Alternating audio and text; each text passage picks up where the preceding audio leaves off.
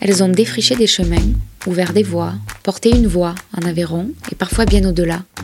Toutes ont en commun ce territoire. Les femmes ont souvent redoublé d'efforts pour exister par elles-mêmes, s'affranchir, s'émanciper, construire une solidarité, prendre leur place. À partir de la ruralité qui les a naturellement façonnées, le témoignage de ces pionnières contribue à penser le rapport à l'accomplissement des femmes à la campagne. Et si Annick Cogent compare le parcours des femmes à des courses d'obstacles, la ruralité en serait-elle un de plus? C'est la question, en creux, à laquelle répondent les pionnières que j'ai invitées au micro de Finta.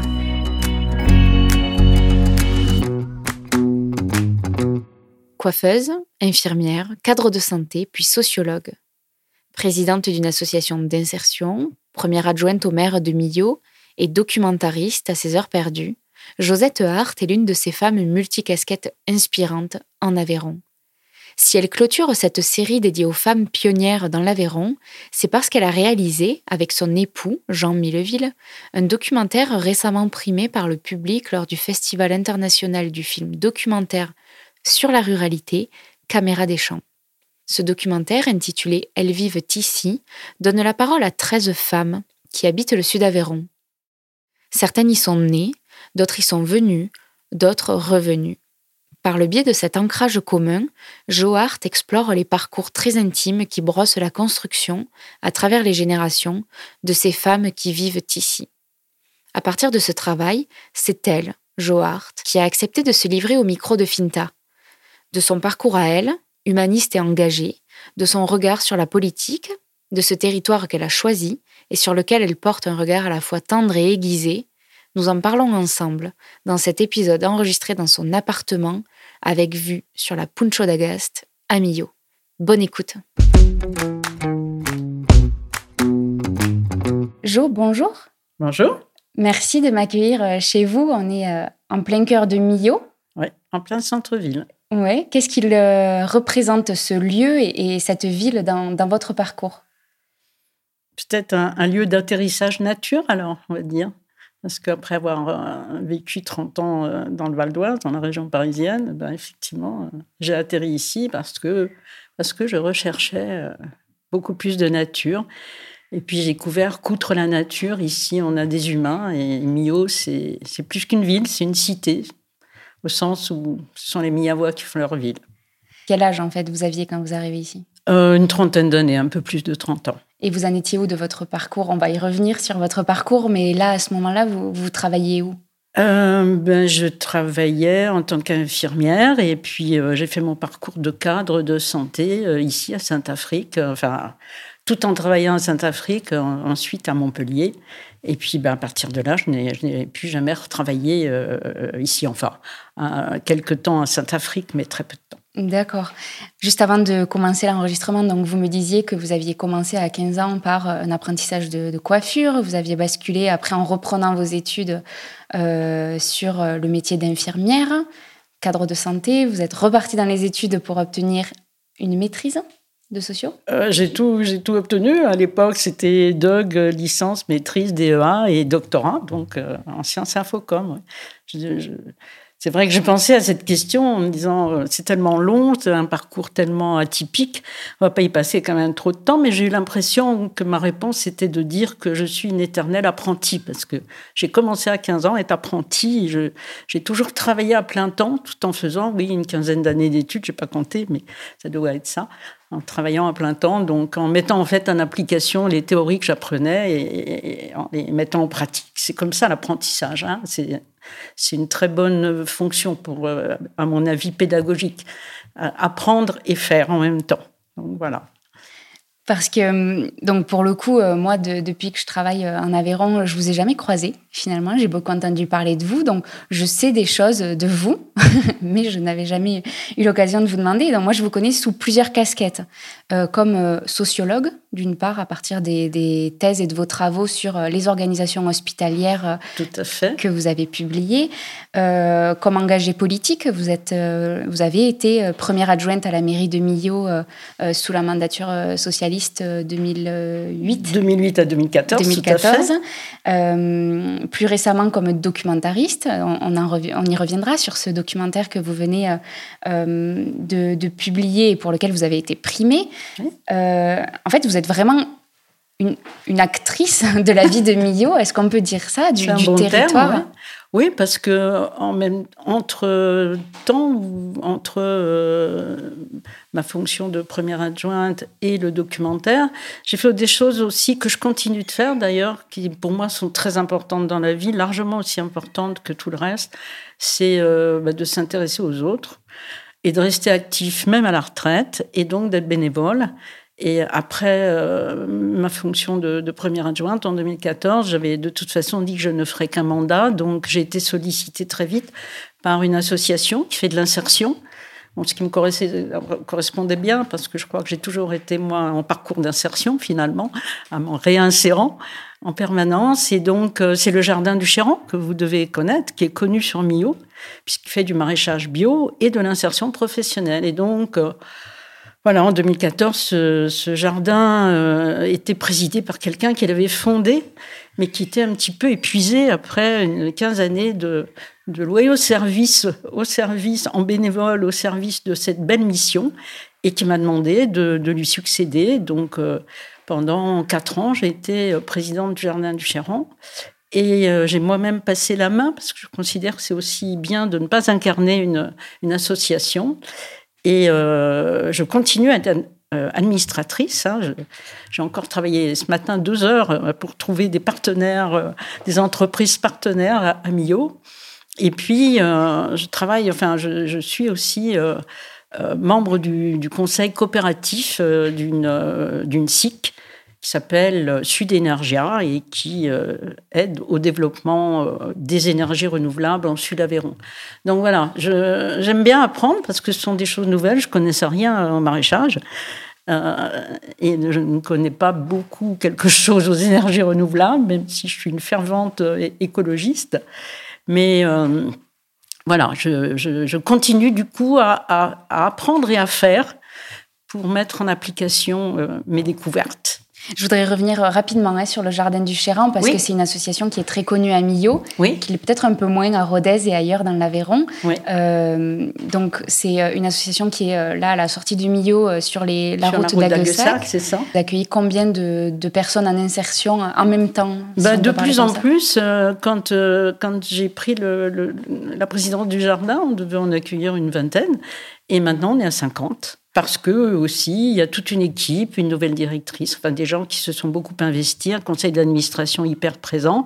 Et voilà, donc on a 50 euh, personnes pour 8 hectares de, de culture euh, en bio sur Millau, qui est effectivement, je crois, euh, une des plus importantes structures de maraîchage bio en Aveyron.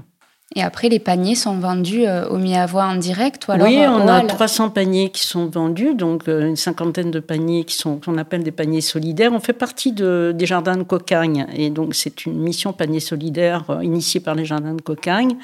Et les paniers sont vendus en partie sur place, mais aussi jusqu'à Saint-Afrique, par exemple, jusqu'à la cavalerie sur le Larzac. Si, et si on revient alors encore sur un autre point que vous avez évoqué, la politique, pourquoi? Pourquoi vous êtes engagé? Euh, je suis comme j'imagine, la plupart des femmes en politique, elles ne s'engagent pas, on vient les chercher pour qu'elles s'engagent, parce que la parité euh, oblige euh, les responsables politiques à aller chercher des femmes. C'est ce qui s'est passé. J'étais pas tout à fait encore retraitée, puisque j'avais mon entreprise de, formation et de conseil qui fonctionnait encore. Mais le, maire qui se présentait, Guy Durand, ben, cherchait justement des femmes pour compléter sa liste. Et il me connaissait très peu, mais il m'a proposé de, faire partie, d'être la 35e, comme euh, souvent on dit aux femmes d'ailleurs. Tu n'auras pas grand-chose à faire, t'inquiète pas, tu seras juste 35e. Et puis, pour voilà, des circonstances particulières, je me suis retrouvée première adjointe, ce qui m'a bien occupée, ce qui m'a obligée d'ailleurs à, mettre fin, à fermer mon entreprise, parce que je ne pouvais pas faire correctement ce qui est mon souci dans la vie, de faire les choses correctement et sérieusement.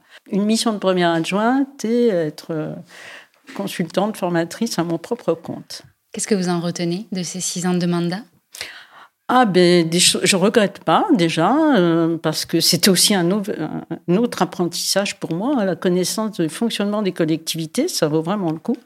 Je trouve qu'on devrait être plus nombreux à s'engager comme ça. Pour moi, c'était un genre de service civique quasiment. Euh, j'ai fait mes armes de citoyenne et je, je suis très satisfaite d'avoir connu. Mais la politique, c'est aussi euh, un état d'esprit qui ne me convenait pas.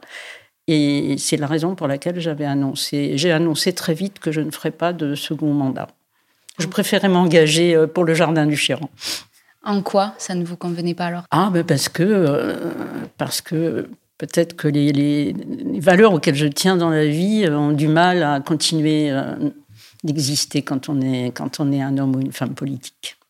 Et c'est intéressant ce que vous disiez sur le fait que les femmes qui sont en politique, souvent, on vient les chercher, elles ne viennent pas d'elles-mêmes. Pourquoi?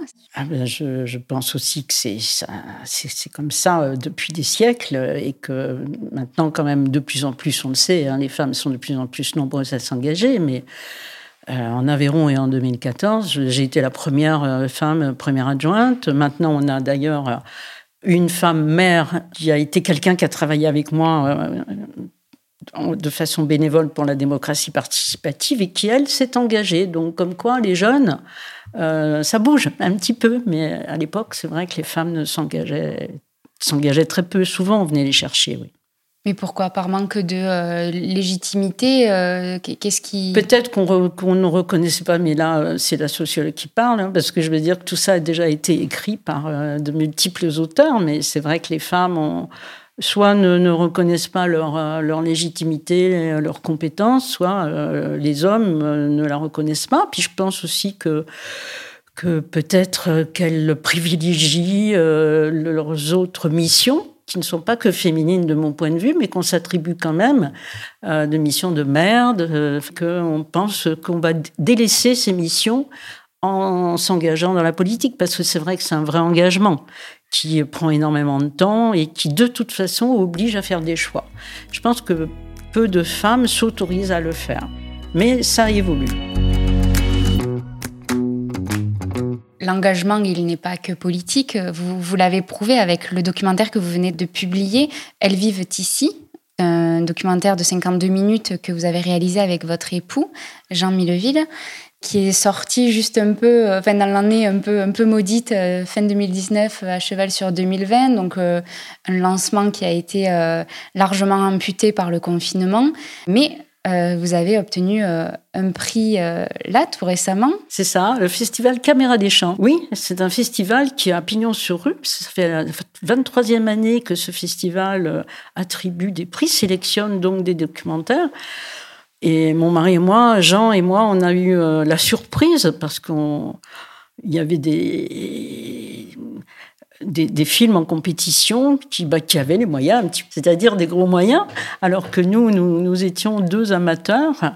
Et néanmoins, ce, film, je pense, enfin d'après ce que nous a dit le jury, qui nous a attribué donc le second prix, il nous a dit que ce, ce film euh, témoignait de la place des femmes dans la ruralité, euh, en général. C'est-à-dire, je m'explique que beaucoup de films qui traitent de la ruralité vont s'intéresser euh, aux femmes euh, de paysans ou paysannes, mais la représentation sociale de la ruralité, c'est beaucoup plus axé sur l'agriculture. Et nous, justement, vivant dans cette ruralité, on savait très bien qu'il n'y a pas que des paysannes. Et on avait justement l'intention d'aller, de s'intéresser à tout ce qui fait euh, une ville, un village, c'est-à-dire euh, une institutrice, un médecin, euh, voilà, une artiste. Voir que la, vivre en ruralité n'exclut absolument pas le milieu culturel. Dans notre film, on a une jeune harpiste, on a une femme du, Larzac, qui, voilà, enfin, deux même du, du Larzac qui, sont artistes, et c'est ce qui leur a plu. Le jury a trouvé qu'ils nous ont dit d'ailleurs, euh, en fait, euh, avec tous les autres films, on a, il y avait 17 films en compétition, on, a, vous avez votre film à résumer euh, tous les, autres films. 15, 15 femmes témoignent, une, 6 d'entre elles sont, on suit davantage l'histoire, le parcours de vie de 6 d'entre elles. Juste si on revient à la genèse du projet, pourquoi ce film? Bah, c'est pas évidemment c'est une question à laquelle j'ai beaucoup répondu hein, souvent. Vraiment, l'idée d'intention de départ, je crois, c'était pour euh, donner à voir ce que beaucoup de gens ne voient pas en ruralité et notamment dans le sud Aveyron. Donc, c'était faire connaître euh, comment on peut vivre dans le sud Aveyron, qu'on les choisit ou pas, euh, parce que certains y sont nés, ils sont restés, on voulait savoir pourquoi, et d'autres sont arrivés par choix, et on voulait savoir pourquoi, malgré ce, voilà, pourquoi ils y sont restés Puisque c'est un peu notre cas aussi. On y est resté, alors qu'on aurait pu en repartir. Et donc, ça, c'était la première intention, c'est-à-dire. Euh, c'est un peu le, parti pris qu'on peut reprocher à notre film, c'est-à-dire donner le parti pris positif, une image positive que nous, nous avons. Donc on est allé chercher si nos voisins, voisines, puisqu'au départ on n'a pas fait un film sur les femmes, on s'était intéressé à, la population en général, voulait savoir quel était l'impact de cet environnement euh, magnifique qu'est notre qu'est l'Aveyron sur leur choix de vie et savoir si c'était positif pour eux ou pas. Voilà, ça c'était l'intention de départ. Et ce n'était qu'une intention parce qu'on a fait un film euh, sans scénario. D'accord. On s'est refusé, on a vraiment été très larsacien dans l'esprit, c'est-à-dire non académique. Quand vous dites que vous avez commencé, oui, pas, que par des femmes, vous avez, vous avez rencontré des hommes, des femmes, et, vous en venez à dire que euh, c'est la parole des femmes qui, a révélé la puissance euh, du, ah, ça, clair. du propos, en fait. Je, soutiens, je souscris au mot puissance. Parce que oui, euh, au bout de peut-être, je sais pas, une vingtaine d'entretiens hommes-femmes, la puissance de, leurs propos, leur implication aussi dans le, documentaire, leur souci de, témoigner euh, au plus intime d'elles-mêmes, et puis euh, la valeur de leurs propos aussi, euh, une, intégrité, une, une, authenticité qui nous a séduites vraiment, et c'était poignant parfois. Hein. D'ailleurs, on voit que certaines femmes, et, encore, on n'a pas, pas gardé toutes les émotions qu'elles ressentaient en témoignant pour la première fois, pour la plupart de ce pourquoi elles vivent ici, tellement la vie ici, euh, justement, euh, provoque des émotions quand on, quand on la conscientise, quand on l'exprime, quand on la verbalise. Est-ce que ce sont des femmes que vous connaissiez, que vous aviez déjà rencontrées dans d'autres circonstances Certaines, oui, mais très peu. Euh, par exemple, Zoé, l'artiste, euh, on l'avait vu jouer dans, les jardins de la mairie, là, et donc on s'est dit, voilà, qu'est-ce qui fait qu'une une jeune euh, arrive à, être aussi performante Elle doit suivre des cours où enfin, c'était intéressant aussi de montrer qu'il n'y a pas que dans les grandes villes qu'on peut euh, avoir un parcours euh, aussi euh, exceptionnel. Et puis, on, on, voulait que ce soit sur le parc, le territoire du parc. Donc, je me suis adressée aux 90 communes de parc en demandant au maire s'il y avait des gens chez, dans leur commune qui, qui, avaient un parcours de vie ou une façon de, de fonctionner dans la commune qui méritait qu'on aille les rencontrer. Et, voilà, ça s'est fait un petit peu comme ça. Après, le bouche-oreille a fonctionné quand certains m'ont dit ah, ben, vous devriez aller voir un tel, un tel. Voilà. Le parc, c'est le parc naturel le des parc naturel des Grands Causses, merci de le préciser. Parce qu'à on le connaît, mais encore euh, pas tout à fait euh, euh, au-delà de parfois. Moi, ce que je trouve passionnant dans ce documentaire, vraiment, c'est qu'en fait, c'est dans chaque récit intime, de chaque récit intime, je veux dire, que, sort cette sociologie de la ruralité et des femmes en ruralité. À aucun moment, je ne pense pas me tromper, vous me direz, vous, leur demandez d'intellectualiser cette ruralité, leur rapport à la ruralité, mais c'est vraiment dans leur témoignage très intime et très personnel. Ah, totalement, oui. Euh, elles ont toutes eu euh, les, mêmes questions et elles en ont fait ce qu'elles voulaient. on a eu un processus euh, qui a été le suivant, c'est-à-dire moi je les ai rencontrées sans caméra, toutes. Une première fois et je leur ai posé des questions. Et euh, j'ai ensuite euh, utilisé leurs leur réponses. Et d'ailleurs, suite à ce premier entretien, on s'est posé la question de savoir si on continuait, si elles, elles avaient envie d'être filmées et moi aussi, si je pensais que leur témoignage euh, pouvait nous intéresser. Et la deuxième fois, effectivement, euh, elles avaient, j'avais écrit leur, euh, leur témoignage et, je posais des questions un petit peu complémentaires sur certains parcours ou, certains sujets auxquels elles tenaient. Quand on fait une, un entretien, une, une, interview, vous le savez mieux que moi, le non-verbal parle beaucoup et, on sait qu'il y a des, des moments où, où ça, ça, c'est vraiment important pour elles. Donc je, voulais qu'elles appuient, qu'elles euh, qu'elles complètent. Et voilà, ça s'est passé comme ça. Donc, deux, trois, quatre fois, parfois, séance de tournage pour compléter, justement. Et puis, euh, puis voilà, après, elles ont reçu aussi euh, euh, les, les, MP4, enfin, elles ont pu nous dire si elles voulaient qu'on conserve ou pas. Et puis ensuite, on leur a présenté à tout le film, elles ne se connaissaient pas. Donc, voilà, jusqu'à jusqu'à la fin. Les questions que vous leur avez posées, c'était, c'était lesquelles? Ben, Il y avait cette question qui était assez, euh, assez classique, hein, justement, un peu ce que vous faites aussi. Pourquoi, pourquoi vivre ici? Euh, euh, Quels étaient les éléments importants de leur vie? Comment elles parvenaient à, à, conjuguer toutes leurs activités? Parce que j'ai aussi été aussi très surprise de voir à quel point, justement, elles sont elles sont, c'est, fait partie de leur puissance. Hein, elles sont capables de, de tout conjuguer. Euh, des, activités de, des activités de mère, des activités culturelles, sportives, enfin bon, de répondre à tous leurs besoins, euh, y compris par le biais justement du numérique parfois. Donc voilà, comment elles, comment elles s'en sortaient? Est-ce qu'elles avaient eu des moments où elles avaient eu envie de partir? En gros, c'était à peu près ça. Est-ce qu'elles avaient aussi des références? Ce que faisaient référence parfois à des, femmes ou à des hommes euh, qui faisaient qu'elles restaient ici. Enfin voilà, c'était des questions assez classiques. La démarche qui est la vôtre, euh, je la, comprends et je la trouve super intéressante, justement, voilà, d'aller chercher ces témoignages. Mais en quoi c'est important de les compiler et de les montrer compilés? En quoi c'est important de porter cette, euh, cette parole-là des femmes en Sud-Aveyron à l'écran? Ben, Peut-être que l'importance, on l'a surtout vu quand on a présenté notre film et on continue. Vous avez dit tout à l'heure, hein, il y a eu le confinement qui a fait qu'on a arrêté de présenter le film euh, dans les différents villages euh, du parc, d'ailleurs avec la participation du parc pour ces présentations. Et là, on a effectivement eu des témoignages, parce que c'était une présentation du film suivie de débats. Donc on a eu des témoignages de femmes qui se reconnaissaient, qui vivaient aussi dans les, dans les villages et qui se reconnaissaient dans le film et qui ont dit que c'était important justement que, qu'on ait fait ce film pour, pour elles, pour leurs filles. On a des femmes qui nous ont acheté les DVD, qui en ont acheté quatre ou cinq en disant je vais l'offrir à mes filles. Voilà. Donc je crois que ça c'est important de faire, euh, de permettre aux femmes qui souvent restent dans l'ombre euh, d'être entendues et vues dans leur espace de vie.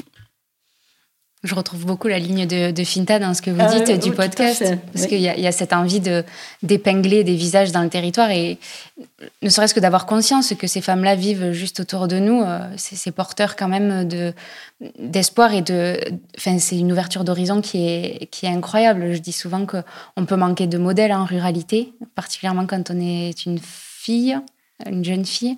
Il y a ce message-là que, que, vous portez, euh, que vous portez aussi, quoi. Faire, oui, faire que, savoir. Que les femmes portent, parce qu'effectivement, euh, moi, que je, je, ça fait peut-être euh, presque 100 fois que je vois mon film et elle me touche toujours autant. J'ai la larme à l'œil quand, euh, quand j'entends Sarah à la fin qui dit combien euh, la richesse de la ruralité elle, elle, a le sanglot dans la voix. Elle, déglutit pour ne pas avoir le sanglot dans la voix, tellement elle dit c'est important de faire connaître ce, patrimoine parce que c'est ce qu'elle fait aussi dans son rôle de, de professeur justement en, théâtre, euh, qu'elle va rencontrer des gens qui ne sont pas forcément ouverts à cette dimension culturelle de la ruralité et qu'elle trouve, elle le dit, cette richesse. Donc euh, le faire savoir, oui, euh, je crois que c'était ça l'important. Après, euh, après ce film et, et, les mois de travail qu'il a, qu'il a nécessité, quel regard est-ce que vous portez euh, sur le territoire? Quel nouveau regard sur ce même territoire? Oui, c'est un nouveau regard quand même. Quand je vous dis, quand justement on, on, a ces débats avec euh, les gens qui vivent ici, qui nous apprennent encore beaucoup euh, de la façon dont eux-mêmes euh, perçoivent la vie. Et puis, on a aussi découvert, euh, parce que notre film il est très positif, mais on a eu des, femmes beaucoup plus âgées qui assistaient au débat et qui sont venues nous raconter après, parfois, comment elles, elles ont, elles ont vécu cette ruralité et, et des, des, vies très, très difficiles. Quoi. Donc, on a un regard encore plus plus admiratif de l'évolution de, la ruralité. Je crois que ça, c'est très important aussi de savoir quand nous, ça fait 40 ans qu'on vit là, et quand je vois tout ce qui s'est passé en 40 ans dans cette, euh, dans, sur ce territoire, euh, l'évolution euh, des, gens qui y vivent, c'est phénoménal. Même par rapport aux métropoles, je pense que l'évolution a été beaucoup plus rapide, plus est-ce qu'elle est porteuse d'espoir, cette ruralité, au-delà des éléments de langage politique, de ce qu'on peut entendre des territoires et d'un exode urbain à, venir? Ben, notre film le dit, qu'elle est porteuse d'espoir, et euh, les gens, quand ils voient notre film, ils y croient aussi. Donc euh, oui, oui, mais moi j'y crois.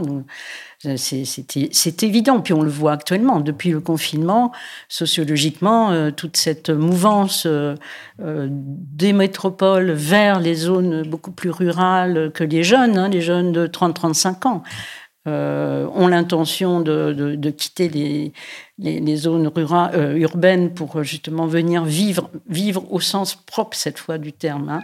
c'est-à-dire profiter de la vie. C'est pas c'est pas que le travail euh, et la mobilité, c'est profiter des autres aussi. C'est ce que notre film témoigne de ça aussi beaucoup. De, du lien social qui se crée ici, de la solidarité entre les gens, évidemment qu'on ne peut pas trouver quand on a des milliers de personnes autour de soi. Mais quand on n'a que des centaines de personnes autour de soi, ici, euh, quelqu'un qui est dans la difficulté, il fait lever des foules. C'est ça l'Aveyron. Une question pour la sociologue. Est-ce que peut-être est-ce qu'on est à la bascule justement entre, euh, dans, l'évolution de la ruralité sur une période où, après avoir pensé la ruralité comme euh, un espace qui était à la traîne derrière les métropoles, là la ruralité existe par elle-même enfin et est reconnue par elle-même? Ben, C'est ce, que, ce que disent effectivement les, euh, les, sociologues actuels qui euh, analysent cette mouvance quand même qui est surtout euh, très perceptible depuis le, confinement. Hein. Donc je crois que oui. Oui, elle existe en, elle-même, oui, elle apporte d'autres choses. Alors il ne faut pas, justement, peut-être que j'ai tort d'en faire une comparaison. et notre film voulait montrer ça, justement, que ici, il y a exactement les mêmes choses. Nous, on a vécu à Paris. Hein. Euh, pour aller au théâtre à Paris, parfois, il vous faut une heure de transport. Nous, ici, on est à cinq minutes. On a 400 euh, associations à Millau, entre le sport, le culturel, le social. Euh, on a donc un théâtre de 400, une jauge de plus de 400 places. donc la ruralité n'a plus vraiment besoin, si peut-être pour un, hôpital dont il est question en ce moment sur le site d'Aveyron, pour le, soin. J'en sais quelque chose puisque je suis très intéressée sur les sujets de la santé. Donc tout ça, effectivement, reste à faire. Mais euh, ça y est, maintenant, euh, je pense que la ruralité existe par elle-même, tout à fait. Et si on en revient aux femmes, est-ce que la ruralité est un obstacle de plus dans la construction des femmes? Ben, À en voir les femmes qui témoignent dans notre film, euh, non. Euh, peut-être euh, avec les préjugés qu'ont encore les, urbains sur la, sur la ruralité, peut-être que, que, oui quand même. Euh, mais le fait aussi que de par la pandémie, beaucoup de, couples n'iront plus en vacances à l'étranger et viendront rencontrer des zones euh, plus rurales, ils vont peut-être découvrir qu'effectivement, on peut exister, avoir euh, réponse à tous nos besoins ici. Euh, mais certainement qu'il y a encore quand même des. Quand on est né dans une métropole, je pense à Paris par exemple, et qu'on est très peu, qu'on a très peu vécu ailleurs, on, doit se dire qu'on ne pourra jamais se passer de, de, enfin, pouvoir, on pourra pas répondre à ses besoins, alors que si en ruralité, c'est vraiment. Puis regardez maintenant, vous allez à Montpellier avec euh, quasiment gratuitement avec un, un car euh, grâce à ce que fait notre région, Occitanie. Euh, donc Montpellier, on n'est pas obligé quand on est à Montpellier d'être tous les jours à Montpellier dans la ville. Nous, on peut y aller autant qu'on veut. C'est parfait d'habiter là. Le paradis, comme dirait Virginie dans notre film à la fin. C'est le paradis. Mais cet enclavement, il est quand même. Euh, il est constitutif de la construction de, chacun d'entre nous ici, non? On, se construit parce que. Parce qu'il y a une distance qui fait que. Euh, je ne sais pas si l'enclavement. Euh, je ne sais pas. Je pense que L'enclavement, il peut avoir euh, ses atouts. Par exemple, nous qui vivons ici depuis 40 ans, voyage, euh, on a fait quasiment tous les continents, on a voyagé beaucoup. Et je pense que ça, peut-être ça aussi de positif, c'est que ça donne envie d'aller voir ailleurs. C'est pas parce qu'on vit à Paris qu'on pense qu'on connaît tout, qu'on a tout vu. Donc ça, c'est ça, ses avantages, mais être enclavé dans un quartier parisien, c'est la même chose. Hein. On peut ne pas sortir de son quartier. Hein. Non, non, je, je pense que c'est constitutif de la, de la personne et de la façon dont chacun euh, souhaite euh, s'ouvrir aux autres. Parce qu'ici, quand même, justement, il y a cette ouverture aux autres qui est facilitée. Parce que les autres, on, les croise dans la rue, on les voit au marché, on va acheter local, euh, on sait comment ils produisent leurs produits. Donc ces autres-là, si un jour il leur arrive quelque chose, ça nous touche aussi. Donc il y a beaucoup de cette altérité qui, qui, qui, est beaucoup plus facile à appréhender que, que, quand on vit en grande ville. Et toutes ces personnes que vous avez rencontrées, toutes leurs réponses à vos questions, est-ce qu'elles ont éclairé vos réflexions personnelles? Est-ce que ben, bien sûr qu'elles nous ont éclairé. Parfois aussi, elles nous ont euh, conforté. Dans... Moi, j'ai peut-être un petit peu, je crois que c'est votre cas aussi, parce que j'ai lu vos écrits, euh, Lola. Euh, dites, on pourrait penser que je suis bisounours. Euh, c'est un peu mon cas. Euh, j'ai un côté très optimiste dans la vie et donc avoir plutôt le, verre plutôt à moitié plein. Donc, j'ai vu grâce à, mes femmes que, non, qu'elles elles voient aussi. C'est toute la question aussi de savoir comment on veut voir la, vie. Et elles la voient de façon très, très bisounours aussi parfois. Mais ça fait du bien. Avec un peu de fraîcheur. Euh, j'ai une question rituelle qui revient à, la fin de chaque podcast, qui est euh, celle des convictions. Euh, si vous deviez me dire une conviction que, que, vous gardez, ce en quoi vous croyez? Ben, j'ai pensé à cette question puisque j'ai regardé tout, beaucoup de, de, vos interviews qui sont je vous félicite d'ailleurs, je vous remercie pour ce que, pour ce que vous faites, parce que vous aussi, vous apportez beaucoup à, à l'Aveyron en nous le faisant découvrir par ce nouveau moyen numérique. Donc j'en profite pour saluer ce travail. Merci. Vraiment, très sincèrement. Et donc, euh, je me suis posé la question, ce à quoi je, je crois. Et euh, je crois que je, ce qui est très important dans, dans ma vie, bon, j'ai aucune conviction religieuse, jamais, j'en ai eu. Euh, je crois que ce qui est très important pour moi, euh, c'est la congruence, c'est-à-dire vraiment donner du sens à la cohérence, être en permanence, si possible, parce qu'on n'y arrive jamais, euh, entre ce qu'on pense, entre nos convictions, la théorie et ce qu'on fait, être le plus proche possible, être le plus en accord avec nos convictions et la façon dont on vit. Et chez les femmes, euh, c'est ce que j'ai rencontré beaucoup justement chez elles. C'est cette congruence euh, qui m'a d'ailleurs souvent surprise parce que euh, nous qui sommes allés les, les, filmer chez elles, on les a vus vivre. Et on les a entendus, mais on les a vus. On a aussi entendu parfois leur, leur famille, leurs amis. Et, elles sont ça. Elles, arrivent à avoir cette cohérence.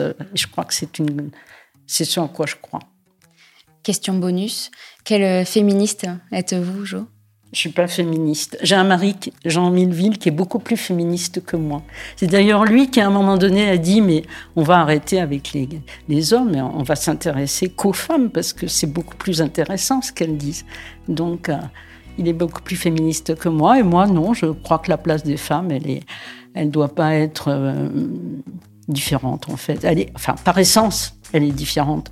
Mais c'est cette différence qui est intéressante aussi. Ça nous donne de la complémentarité. Je trouve que c'est très bien dans la vie, euh, ces différences. Donc, euh, non, je ne suis pas particulièrement féministe. Merci beaucoup, Jo. Merci beaucoup, surtout à vous, puis à l'équipe là, de, de Sébastien. Et, voilà et de Quentin qui sont avec leur caméra. C'est la fin de cette nouvelle conversation dans le cadre de la série de Finta dédiée aux pionnières en Aveyron. Merci d'avoir écouté cet épisode jusqu'au bout. Vous pourrez retrouver tous les épisodes des pionnières et tous les précédents épisodes de Finta sur le tout nouveau tout beau site www.fintapodcast.fr ou sur toutes les plateformes d'écoute classiques. Finta est aussi sur Facebook, Instagram et LinkedIn. Merci de votre fidélité. N'hésitez pas à faire tourner Finta autour de vous et à très bientôt. D'ici là, restez curieux.